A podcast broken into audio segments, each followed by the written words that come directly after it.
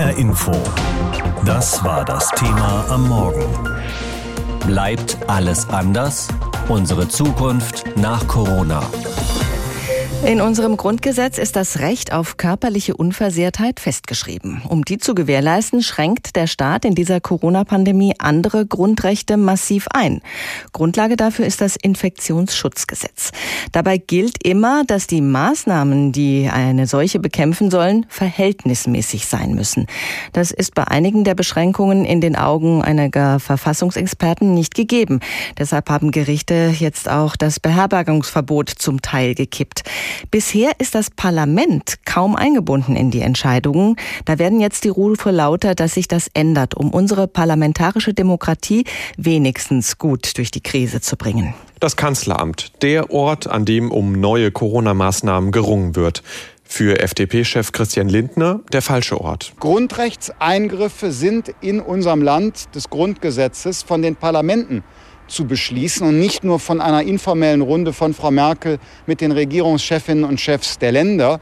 Und deshalb ist unsere klare Erwartung, dass zukünftig über diese Fragen wieder im Bundestag entschieden wird. So Lindner im ZDF. Doch nicht nur er fordert jetzt mehr Mitsprache, auch die Linke. Kritik aber auch vom Koalitionspartner SPD. Johannes Fechner, der rechtspolitische Sprecher der SPD, sagte im ARD Hauptstadtstudio, Der Bundestag ist die Volksvertretung und muss deshalb bei allen wesentlichen Entscheidungen das letzte letzte Wort haben. Konkret sieht das so aus, dass der Bundestag nicht mehr so einfach der Bundesregierung per Rechtsverordnung die Entscheidungen übertragen sollte. Rückblick. Noch vor einem halben Jahr hat der Bundestag eine Entscheidung getroffen, die bis heute weitreichende Folgen für die Corona-Politik im Land und für die parlamentarische Demokratie hat. Am 25. März stellte das Parlament eine sogenannte epidemische Lage von nationaler Tragweite fest. Damit gaben die Abgeordneten Gesundheitsminister Spahn weitreichende Befugnisse. Gesetzliche Grundlage dafür ist das sogenannte Infektionsschutzgesetz, so Kanzleramtschef Braun. Die Länder sind für den Infektionsschutz praktisch im Wesentlichen zuständig. Und deshalb entscheiden das die Ministerpräsidenten mit ihren Landeskabinetten durch die Verordnung. Und die Aufgabe der Ministerpräsidentenkonferenz und von uns als Bundesregierung ist dafür zu sorgen, dass die Regeln nachvollziehbar und möglichst einheitlich sind. Doch genau das sorgt zuletzt immer wieder für Probleme etwa beim Beherbergungsverbot. Immer wieder sind es Gerichte, die Vorgaben der Regierung kippen. Corona-Einschränkungen müssten verhältnismäßig sein und ständig überprüft werden, argumentiert das Verfassungsgericht. Wenn immer mehr Gerichte wegen fehlender Rechtsgrundlagen Maßnahmen aufheben, dann ist es nicht nur gefährlich für die Gesundheit der Bürger, äh, sondern schadet natürlich auch dem Ansehen unseres Rechtsstaates. Meint SPD-Politiker Johannes Fechner. Zu viel Regierung, zu wenig Parlament. Die Kritik ist nicht neu. Politikwissenschaftler Wolfgang Merkel von der HU Berlin formulierte es schon im Juni so. Ich will nicht sagen, dass die Entscheidung falsch war. Und im internationalen Vergleich sehen wir ja auch, dass die Todesraten in Deutschland relativ niedrig waren. Das ist zweifellos positiv. Aber im Grunde ist in solchen großen Krisensituationen das Parlament gefragt, die Transparenz und nicht nur der exekutive Staat. In der Vergangenheit ist die FDP noch mit Anträgen im Bundestag gescheitert. Mehr Erfolg verspricht sich jetzt die SPD mit einer Initiative zur Änderung des Infektionsschutzgesetzes. Unionsfraktionschef Brinkhaus will nach Angaben eines Sprechers anregen, dass der Bundestag Ende Oktober über die Frage notwendiger Corona-Schutzmaßnahmen diskutiert. Klar ist, Demokratie funktioniert nicht ohne Parlament, doch mehr Mitsprache bedeutet auch längere Entscheidungen. Und dann gibt es da noch die Ministerpräsidenten. Sie wollen sich nur ungern Kompetenzen wegnehmen lassen. Konstantin Röse über die Corona-Politik und die parlamentarische Demokratie. So langsam wird es eine Gewissheit. Corona bleibt, geht nicht schnell wieder vorbei. Der Ausnahmezustand wird eine Art neues Normal und er verändert natürlich unser Leben. Gibt es da nochmal ein Zurück ins alte Leben vor Corona oder bleibt alles anders? Haben wir uns vielleicht selbst schon so verändert, dass wir sowieso anders leben und anders miteinander umgehen werden? Stefan Büchler hat sich Gedanken darüber gemacht und er lässt ganz bewusst ein bisschen in der Schwebe, ob das, was er schildert, jetzt schon der Fall ist oder eine Art Dystopie. Menschen, die das Haus kaum noch verlassen aus Angst vor Ansteckung, die gibt es. Sie ist da. Ich habe ihren Schatten kurz im Fenster gesehen, hinter dem Vorhang. Früher haben wir immer mal kurz gesprochen, ein paar Worte gewechselt im Hof, ein Lächeln. Aber das ist seit Wochen nicht mehr passiert. Sie kommt einfach nicht mehr raus, geht allenfalls ganz spät abends einkaufen, wenn nicht mehr so viele Menschen unterwegs sind. Sie ist ein Corona-Geist geworden. Corona-Geist. So nennen sie die Leute, die sich abschotten, die nicht mehr rausgehen. Aus Angst vor Viren, Angst vor zu viel Nähe, vielleicht auch, weil sich die Angst einfach verselbstständigt hat. Im Netz findet ihre Angst immer neue Nahrung. Das mit den Verschwörungstheorien ist schlimmer geworden seit der Pandemie. Wer Bedrohung konstruiert, dem ist Aufmerksamkeit sicher. Und das haben die sozialen Netzwerke nicht im Griff. Die Menschen drehen durch. Besonders die, die nicht mehr rausgehen und sich mal mit anderen unterhalten. Ich bin übrigens seit gut zwei Wochen fertig mit Social Media. Ich bin da raus. Und es geht mir besser. Wenn ich mich mit meinen Freunden austauschen will, dann mache ich eine Videokonferenz. Alle können das inzwischen, sogar unsere Oma. Das ist wichtig, seitdem Opa tot ist. Ihn hat das Virus sofort erwischt gleich im ersten Frühling. Und seitdem machen wir mit Oma sonntags immer Kaffeechat. Also wir am Kaffeetisch, Oma am Kopfende im Bildschirm. Gut, früher haben wir sie öfter besucht, aber das ist so ein bisschen eingeschlafen nach dem zweiten Lockdown. Ich bin ja am Wochenende auch oft im Gärtchen. Eigentlich hat jetzt ja jeder so ein Gärtchen irgendwo, so ein Stückchen heile Welt mit Hochbeet und Pflücksalat. Da braucht man dann auch nicht in Urlaub fahren. Da ist man unter sich. Oh, hören Sie das?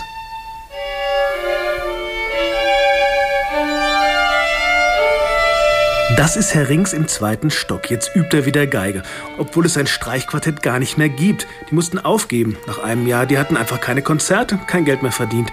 Und jetzt fährt Herr Rings für einen Lieferdienst und gibt manchmal Unterricht. Ich glaube noch an die Neustadtkultur, hat er mir letztens im Treppenhaus gesagt. Äh, das klang ein bisschen nach einem traurigen Lächeln hinter seiner Maske. Und dann wollte er mir die Hand geben. Er hat es gerade noch gemerkt und hat zurückgezogen. Hände schütteln, umarmen. Das war 2019. Wenigstens braucht er sich um den Job beim Lieferdienst keine Sorgen machen. Die Branche boomt seit Monaten. Auch bei uns in der Stadt hat das letzte große Kaufhaus zugemacht. Da sind jetzt nur noch so Showrooms drin, wo man sich Sachen angucken kann, die man dann bestellt. Hm. Wenn ich meinen Kindern erzähle, was früher so los war in den großen Kaufhäusern, also als es noch richtigen Schlussverkauf gab, das können die sich gar nicht vorstellen. Das muss ich dann erzählen. Erzählen tue ich sowieso viel mehr als früher. Wir haben einfach mehr Zeit miteinander. Ich drei Tage im Homeoffice und Sie mit Ihrem hybriden Unterricht. Es gibt noch Präsenzunterricht in der Schule, aber es läuft auch viel über Tablets und Videokonferenzen. Da hat sich echt was getan. Und ich tue jetzt auch mal was, was ich schon lange tun wollte. Ich gehe jetzt rüber zu meinem Corona-Geist und klopfe da mal ans Fenster. Stefan Bücheler, bleibt alles anders? Unsere Zukunft nach Corona. Wann können wir wieder zur Normalität zurückkehren, ohne Bedenken ins Restaurant, Kino, Theater, in den Club oder ganz banal mit mehr als einem Kollegen in die Kantine? So schnell nicht, sagen die Bundesregierung und das Robert Koch Institut. Das Ziel der Corona-Politik ist ja die Eindämmung und die ist nur mit einem Impfstoff zu bekommen. Ob es den je geben wird und wann, weiß niemand sicher. Und selbst wenn es eine Impfung gibt, das hat das RKI in dieser Woche gesagt, Masken tragen und das Abstand halten seien auch dann noch monatelang nötig. Was macht das mit unserer Gesellschaft? Wie hat sie sich schon verändert in den letzten Monaten? Was wird bleiben? Das war Thema im Gespräch mit Professor Rolf van Dick, Sozialpsychologe an der Uni in Frankfurt. Ich habe ihn gefragt, schon jetzt haben viele von uns Freunde, bekannte Kollegen über ein halbes Jahr wenig bis gar nicht gesehen. Man spricht ja meist nur am Telefon oder per Videoschalte und wenn man sich sieht, dann auf Abstand. Keine Umarmung zur Begrüßung und schon gar kein Küsschen. Was bewirkt diese Distanz? Also nach unseren Studien, die wir ganz unabhängig von Corona gemacht haben, wissen wir, dass soziale Distanz, soziale Isolation schlecht sind. Schlecht für unsere Gesundheit, äh, schlecht für unser Wohlbefinden. Wir wissen aus Studien, dass soziale Zusammengehörigkeit, gute soziale Integration für unsere Sterblichkeit wichtiger ist als zum Beispiel Rauchen, Alkohol konsumieren, schlechte Ernährung oder keine Bewegung. Wenn man Menschen zwingt, über längere Zeit hinweg isoliert zu sein, glaube, da sind die negativen Effekte unterschätzt worden. Hm, also ganz viele schlechte Auswirkungen auf den Einzelnen und auf die gesamte Gesellschaft. Wie wirkt sich das aus? Ich glaube, bisher sind wir mit einem blauen Auge davongekommen. Ich komme gerade von einer Dienstreise wieder zurück aus Italien, wo wir eine kleine Tagung mit 20 Personen hatten unter extrem strengen Hygienevorkehrungen. Und was mir aufgefallen ist, selbst in kleinen Orten am See auf ganz einsamen Straßen tragen die Leute wirklich konsequent die Maske. Ich glaube, die Italiener haben ihre Lektion im äh, Frühjahr, im März, April tatsächlich gelernt. Es gibt dort sehr viel mehr Familien, in denen Menschen gestorben sind an oder mit Corona. Wenn das über den Winter her zurückkommt, dann wird das auch die Gesellschaft so verändern, dass wir uns dauerhaft oder zumindest über eine längere Zeit an Einschränkungen gewöhnen werden müssen, auch zum Beispiel an das Tragen der Maske was ja in asiatischen Ländern, ich kenne das aus China zum Beispiel, ohnehin zum Bild im Alltag gehört. Mhm. Also man verdeckt das Gesicht, man macht einen großen Bogen um andere und gibt sich auch nicht mehr die Hand. Früher wäre das unhöflich gewesen. Nun gelten diese Verhaltensweisen als neue soziale Norm, als ähm, gut, dass man die anderen eben auch schützt und sich selbst. Man sagt ja, dass es so ungefähr drei Monate, vier, vielleicht ein halbes Jahr dauert, bis sich so neue Verhaltensformen etabliert haben. Diese Zeitspanne haben wir jetzt schon hinter uns. Heißt das, das wird so bleiben oder werden wir dann doch, falls es möglich ist, wieder zu den alten Normen zurückkehren? Ich glaube, wir werden, wenn wir es uns leisten können, wenn wir hoffentlich einen Impfstoff haben, dann werden wir auch sehr schnell uns wieder zurückgewöhnen können an alte Zustände. Die deutsche Kultur ist eine, die äh, durchaus auch auf Berührungen Wert legt. Äh, Im Freundeskreis umarmt man sich, in beruflichen Kontexten schüttelt man sich feste die Hand. Und ich glaube, das ist so lange und so gut gelernt, dass auch ein Dreivierteljahr oder ein Jahr unter Corona-Bedingungen das nicht völlig in unserem Gedächtnis ausradieren, sondern wir werden sehr schnell, wenn es möglich ist, auch wieder dahin kommen, dass wir uns die Hand geben. Aber noch sind wir mittendrin in dieser Corona-Krise und die sorgt auch für scharfe politische Auseinandersetzungen in der Gesellschaft. Da sind die einen, die die Maßnahmen zur Eindämmung als Schutz und das Befolgen der Regeln als Frage der Solidarität begreifen. Auf der anderen Seite sind aber diejenigen, die die Sinnhaftigkeit der Maßnahmen anzweifeln und vor allen Dingen auch die Beschränkung von Grundrechten kritisieren. Wie groß ist in Ihren Augen die Gefahr, dass das zu einer gesellschaftlichen Spaltung führt? Im Moment deuten alle Umfragen, auch die, die wir selber gemacht haben, dazu, wie die Maßnahmen akzeptiert werden, darauf hin, dass wir keine Polarisierung haben in zwei etwa gleich große Gruppen, die sich unversöhnlich gegenüberstehen, sondern wir haben im Grunde noch eine sehr große Mehrheit, je nach Umfrage zwischen 70 bis 85 Prozent von Menschen, die die Maßnahmen durchaus unterstützen, sinnvoll finden und auch bereit sind, sie noch eine ganze Weile mitzugehen. Und wir haben eine kleine Minderheit zwischen 10 und maximal 20 Prozent, die damit nicht einverstanden sind, aus den unterschiedlichsten Gründen. Das heißt, wir sollten die Minderheit nicht isolieren, aber wir sollten es auch nicht überbetonen. Es ist und bleibt eine Mehrheit. Wir haben keine gespaltene Gesellschaft. Einschätzungen von Professor Rolf van Dick, Sozialpsychologe an der Goethe-Uni in Frankfurt. HR Info. Das war das Thema am Morgen. Bleibt alles anders? Unsere Zukunft nach Corona. Diese Corona-Krise betrifft alle Regionen der Erde, alle Schichten und in der Wirtschaft fast alle Branchen. Liegt in der Katastrophe aber vielleicht auch eine Chance für eine neue Wirtschaftsordnung? Mein Kollege Christoph Schelt hat sich darüber mit Professor Marcel Fratscher unterhalten. Der einflussreiche Ökonom ist Direktor des Deutschen Instituts für Wirtschaftsforschung in Berlin. Es war Sommer 2020 und Marcel Fratscher schrieb sein Buch über Wirtschaft und Gesellschaft nach der Corona-Krise. Die erste Corona-Welle, der erste Lockdown, all das hatte die deutsche Wirtschaft, ja das Land insgesamt, vergleichsweise gut weggesteckt. Unternehmen konnten auf Rücklagen zugreifen, Kurzarbeit verhinderte Entlassungen, die ganz große Katastrophe war ausgeblieben. Und so wurde es ein überwiegend optimistisches Buch. Doch beim Interview in dieser Woche war die Lage anders. Rekordneuinfektionen Tag für Tag. Da fällt es auch Deutschlands führendem Ökonomen schwer mit dem Optimismus. Viele Unternehmen haben sich massiv verschuldet, weil sie irgendwie ihre Kosten finanzieren mussten, Miete ähm, andere Zulieferer, ausfallende Umsätze, um Personal zu bezahlen und haben diesen Puffer eben jetzt nicht mehr. Und das ist so gefährlich. Deshalb befürchte ich, dass wir auf eine Unternehmensinsolvenzwelle zulaufen werden, Ende des Jahres, Anfang nächsten Jahres.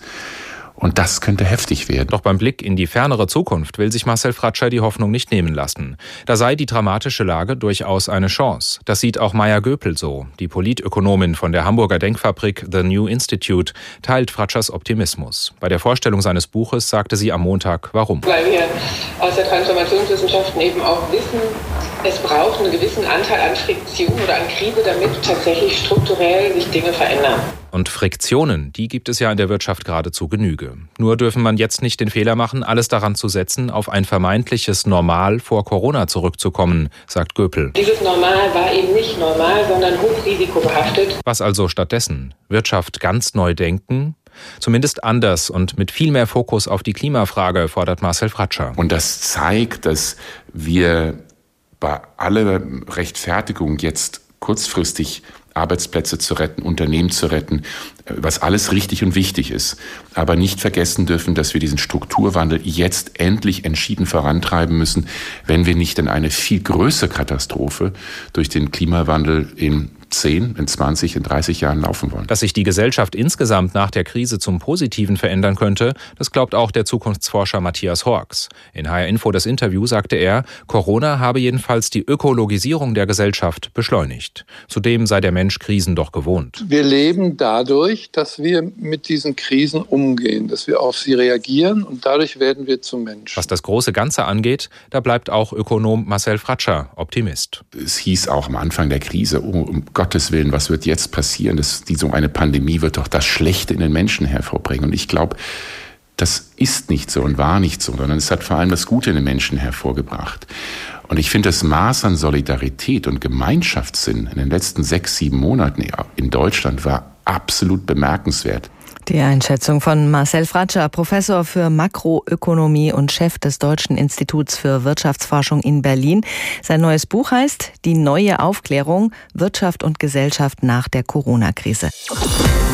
In diesen Corona-Zeiten wird ja gerne das Bild vom Brennglas bemüht. Brennglas, das ist eigentlich nichts anderes als eine Lupe, also ein Hilfsmittel, das Dinge vergrößert und so einen genaueren Blick darauf zulässt. Manche Probleme erscheinen dann auf einmal deutlicher und besser sichtbar in dieser Krise. Diese Krise betrifft ja alle möglichen Lebensbereiche, privat und beruflich. Auch die Politik rückt auf einmal Themen in den Fokus, die vor der Krise längst nicht so viel Aufmerksamkeit bekommen haben. Gibt es vielleicht vielleicht auch positive Seiteneffekte der Krise? Unser Kollege Sebastian Schreiber aus der H-Info Politik-Redaktion hat sich einige Corona-Themen vorgenommen und hat sie unter sein persönliches Brennglas gelegt. Arbeiten am Küchentisch, Videokonferenzen aus dem Schlafzimmer und Vorstellungsgespräche in der Jogginghose. Für manche sieht so der Corona-Alltag aus, ein neuer Alltag. Arbeiten von zu Hause aus, das geht besser als mancher vor der Pandemie so dachte, auch in der Politik. So hat sich Bundesarbeitsminister Hubertus Heil von der SPD vorgenommen, das Arbeiten von zu Hause gesetzlich zu verankern. Er will ein Recht auf Homeoffice. Es geht darum, dass mobiles Arbeiten für viele Menschen die Möglichkeit ist, Familie und Beruf besser miteinander zu vereinbaren weniger Stau, weniger Stress zu haben. Weniger Stress. Danach sehnt sich mancher in diesen Zeiten, trotz Homeoffice. Die Pandemie fordert Menschen, privat wie beruflich, seit Monaten. Vor allem Familien, die sich nun anders organisieren und an die Pandemie anpassen müssen. Sie gehen teilweise an ihre Grenzen, auch die Kinder. Die Politik habe sie nicht ausreichend in den Fokus genommen, sagte die Soziologin Jutta Almendinger im Mai, als Kitas und Schulen geschlossen hatten. Für Deutschland ist ist nichts wichtiger als die Kinder, die wir haben und für die Eltern auch nicht. Und ich verstehe nicht, warum man so wenig Wert auf das prezioseste Gut legt oder die preziosesten Menschen, die wir haben in der Zukunft. Die Corona-Pandemie hat Fragen aufgeworfen, über die jetzt immerhin diskutiert wird. Eine Chance, dass sich etwas zum Positiven entwickelt. Wie läuft es in unseren Schulen? Wie weit sind wir mit der Digitalisierung? Und welche Wertschätzung bekommen eigentlich diejenigen, die trotz der Pandemie jeden Tag raus müssen, um ihren Job zu machen. Nur manche Themen aber schaffen es in dieser Krise auf die große politische Bühne und manchmal wohl nur, weil das Virus Missstände schonungslos offenlegt, die schon lange bestehen. In der Fleischindustrie etwa, wo sich Hunderte mit dem Virus angesteckt haben, Leiharbeiter vor allem aus Osteuropa, die unter fragwürdigen Bedingungen schuften, Arbeitsschutz, Fehlanzeige. Ich nenne ein solches System die organisierte Verantwortungslosigkeit. Sagt Karl-Josef Laumann, Arbeitsminister in Nordrhein-Westfalen von der CDU. Noch ist der Gesetzesentwurf gegen Leiharbeit und Werkverträge in Fleischbetrieben genauso wenig beschlossen wie das Recht auf Homeoffice. Dennoch, jeder Einzelne könne durchaus Positives aus der Krise ziehen, sagt der Zukunftsforscher Matthias Hawks in HR Info das Interview. Viele Menschen haben ja ganz interessante Dinge über sich erfahren in diesem erzwungenen Stillstand haben sie etwas gemerkt. Sie haben gemerkt, dass sie vielleicht manche Dinge, die sie furchtbar zu glauben brauchten, gar nicht so brauchen. Sie haben gemerkt, dass die Hektik sie auch vom Leben abhält. Das sind doch alles kostbare Erfahrungen. Und so erscheinen im vielbeschworenen Brennglas der Corona-Krise durchaus auch positive Aspekte, die allerdings eher individuell sein mögen als allgemeingültig. Sebastian Schreiber aus unserer Politikredaktion über die Frage, ob die Corona-Krise auch positive Entwicklungen in Gang gesetzt hat. Hat die Corona-Krise bei den Deutschen vielleicht zu einem Umdenken im Essverhalten geführt? Meine Kollegin Diana Deutschle ist dieser Frage nachgegangen. Sie hat eine Langzeitrecherche zum Thema Bio- und Essverhalten gemacht. Ihr Film läuft am Sonntag im HR-Fernsehen. Diana, was ist denn das Ergebnis deiner Recherche? Boomt Bio wirklich? Wirklich? Ja, Bio boomt. Das haben wir in einer sechsmonatigen Langzeitbeobachtung recherchiert und erfahren dürfen. Wir haben viele Menschen getroffen, die mehr Bio kaufen. Es gibt da auch Studien dazu, nämlich die Agrarmarkt Informationsgesellschaft und die Gesellschaft für Konsumforschung in Nürnberg haben das Einkaufsverhalten der Deutschen analysiert und festgestellt, dass die Deutschen bis zu 27 Prozent mehr Bio gegenüber dem Vorjahr kaufen, zwei Drittel mehr als konventionelle Produkte. Im Film kann man das sehr schön sehen. Wir waren unter anderem bei diversen Biobauern und auch konventionellen Erzeugern und haben sie befragt in ganz Hessen. Darunter waren wir auf dem Eichwaldhof in Darmstadt. Das ist einer der ältesten Demeterhöfe in ganz Deutschland. 1948 gegründet, ein Familienbetrieb. Und ähm, da war ich sehr verblüfft, weil mir der äh, Bauer, der Herr Förster, erstmal sein Lager gezeigt hat und das war fast vollkommen leer. Zu einem Zeitpunkt, wo es zu, zur Hälfte zumindest hätte gefüllt sein müssen, noch mit Kartoffeln vom Vorjahr, mit Kohl, mit Rüben. Aber der Bauer sagte mir, sie seien völlig überrannt worden. Also nicht nur von einzelnen Privatkunden, die dann vor dem Hofladen so eine Schlange gebildet haben, dass sie sogar über die Hofgrenze hinausgekommen sind und der Hofladen völlig ausverkauft war. Auch der Großhandel habe bei ihnen viel mehr nachgefragt, um das Vierfache mehr als normal. Und ähm, so kann man ein bisschen, glaube ich, verstehen, wie es zu diesem Bio-Boom kommt. Was hat sich denn dann noch verändert beim Essverhalten der Menschen durch die Corona-Krise? Also dieser Bio-Boom, der betrifft alle Bereiche, also nicht nur Gemüse und Obst, sondern auch Fleisch und Milch und Getreideerzeugnisse. Sogar Biobrot wurde mehr gekauft, auch in Hessen, zum Teil bis zu 29 Prozent mehr gegenüber dem Vorjahr. Und wir haben natürlich auch Supermärkte angefragt, ähm, die sagen uns, ja, also Schon vor der Krise bestand ein Bioboom und der wurde durch die Corona-Krise im Prinzip noch verstärkt. Woher kommt denn dieses Umdenken? Kommt das nur aus der Corona-Krise oder steckt da etwas tiefergehendes dahinter? Der Frage gehen wir im Film nach. Wir fragen uns, ist das jetzt nur so eine Notgeburt, also der Krise geschuldet, vorübergehend, oder handelt es sich tatsächlich um ein anhaltendes, echtes Umdenken? Wir haben Verbraucher getroffen auf dem Markt, wir haben mit, mit Erzeugern gesprochen in ganz Hessen. Und interessant ist, dass dieser Bioboom nicht nur im Rhein-Main-Gebiet stattfindet, sondern auch auf dem Land. Also es scheint was Großflächiges zu sein. Und am Anfang sind eben Themen wichtig gewesen, dass die Leute mehr Bio gekauft haben, weil sie Angst vor Ansteckung hatten. Und sie haben vor allem Bio, das heimisch ist, bevorzugt. Dann gab es natürlich auch, und das ist ja bis heute wieder so, wir haben die zweite Infektionswelle, wir haben Homeoffice, die Leute haben mehr zu Hause gegessen. Sie konnten nicht am Anfang ja gar nicht in den Restaurants essen. Viele sind auch nicht mehr in den Urlaub gefahren. Das hat uns alles so ein bisschen zurückgeworfen auf das Zuhause sein. Und ich glaube, hier ist viel passiert durch die Corona-Krise. Also einige haben mir erzählt, dass sie auch das Vertrauen verloren haben in Lieferketten aus dem Ausland. Sie wollen weg von Globalisierung und durch die Zeit, in der man wirklich auch durch den Lockdown viel zu Hause war und jetzt vermutlich auch wieder eher zu Hause ist, kamen viele ins Überlegen, ins Nachdenken. Was ist denn wichtig für mich? Was möchte ich machen? Und viele haben mir auch gesagt, da ist so eine Sehnsucht entstanden nach einem besseren Leben, dass man sich was Gutes tun möchte. Und dann haben viele zu Bio gegriffen, weil sie denken, bis heute, das ist gesünderes Essen, das ist Essen, das mehr im Einklang mit der Natur auch produziert wird und wollten auch dadurch so eine gewisse durch die Krise gewordene Brüchigkeit parieren. Und da kann man meines Erachtens schon von Umdenken sprechen, nicht nur bei älteren Menschen, sondern auch viele junge Leute, die man auch im Film erleben kann, die zum Beispiel sagen, ja, früher habe ich mir öfters mal eine Pizza bestellt. Da ich aber auch mehr Zeit hatte und auch diese Zeit zum Nachdenken hatte, habe ich mich mehr mit Ernährung bestellt und kaufe heute mehr Bio als früher. Also offenbar ist das jetzt nicht nur ein kurzfristiger Trend. Was bedeutet das denn jetzt für uns, unsere Landwirtschaft, unsere Nahrungsmittelketten? Müssen die sich umstellen und mehr auf Bioprodukte setzen? Das hat bedeutende Folgen, also wenn dieser Boom tatsächlich auch anhält. Ähm, ich habe darüber auch mit der Ministerin für Landwirtschaft, Umwelt und äh, Verbraucherschutz in Hessen gesprochen, Priska Hinz. Sie sagt, wenn die Nachfrage so anhält und wenn sie eventuell sogar noch steigt, möchte sie natürlich mehr Bio in Hessen erzeugen lassen. Im Moment hat Hessen 15,5 Prozent Ökoanbau, liegt auf dem zweiten Platz von allen Bundesländern. Das ist natürlich jetzt nicht so viel und das reicht natürlich auch nicht aus, laut Einschätzung der Ministerin, wenn man die gestiegene Nachfrage rein aus der Region stillen will.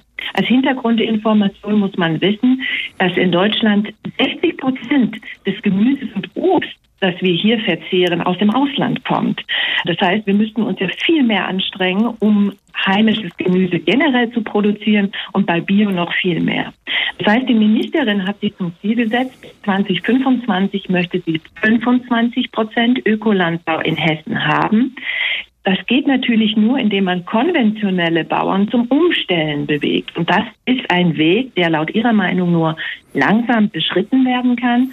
Sie möchte eine sanfte Umstellung haben über Investitionen in mehr Bioinfrastruktur vor Ort. Das heißt, Hessen hat auch zum Beispiel wenig Schlachthöfe. Im Moment schlachten Biobauern bei kleinen Landmetzgereien. Also man bräuchte dringend auch mehr Möglichkeiten, um Biofleisch schlachten zu können oder auch Molkereien. Und in diese Dinge investiert die Regierung in Hessen. Und wenn das so weiterginge, dann kann man schon sagen, dass Corona sogar auch eine Änderung fördert in unserer Landwirtschaft und auch in unserer Natur, in unserer Umwelt. Wirklich mehr Bio durch Corona, wie die Pandemie unser Ernährungsverhalten verändert. Vielen Dank an Diana Deutschle. Ihre Reportage ist als Hessen-Reporter-Sendung in der ARD Mediathek. HR Info. Das Thema. Wer es hört, hat mehr zu sagen.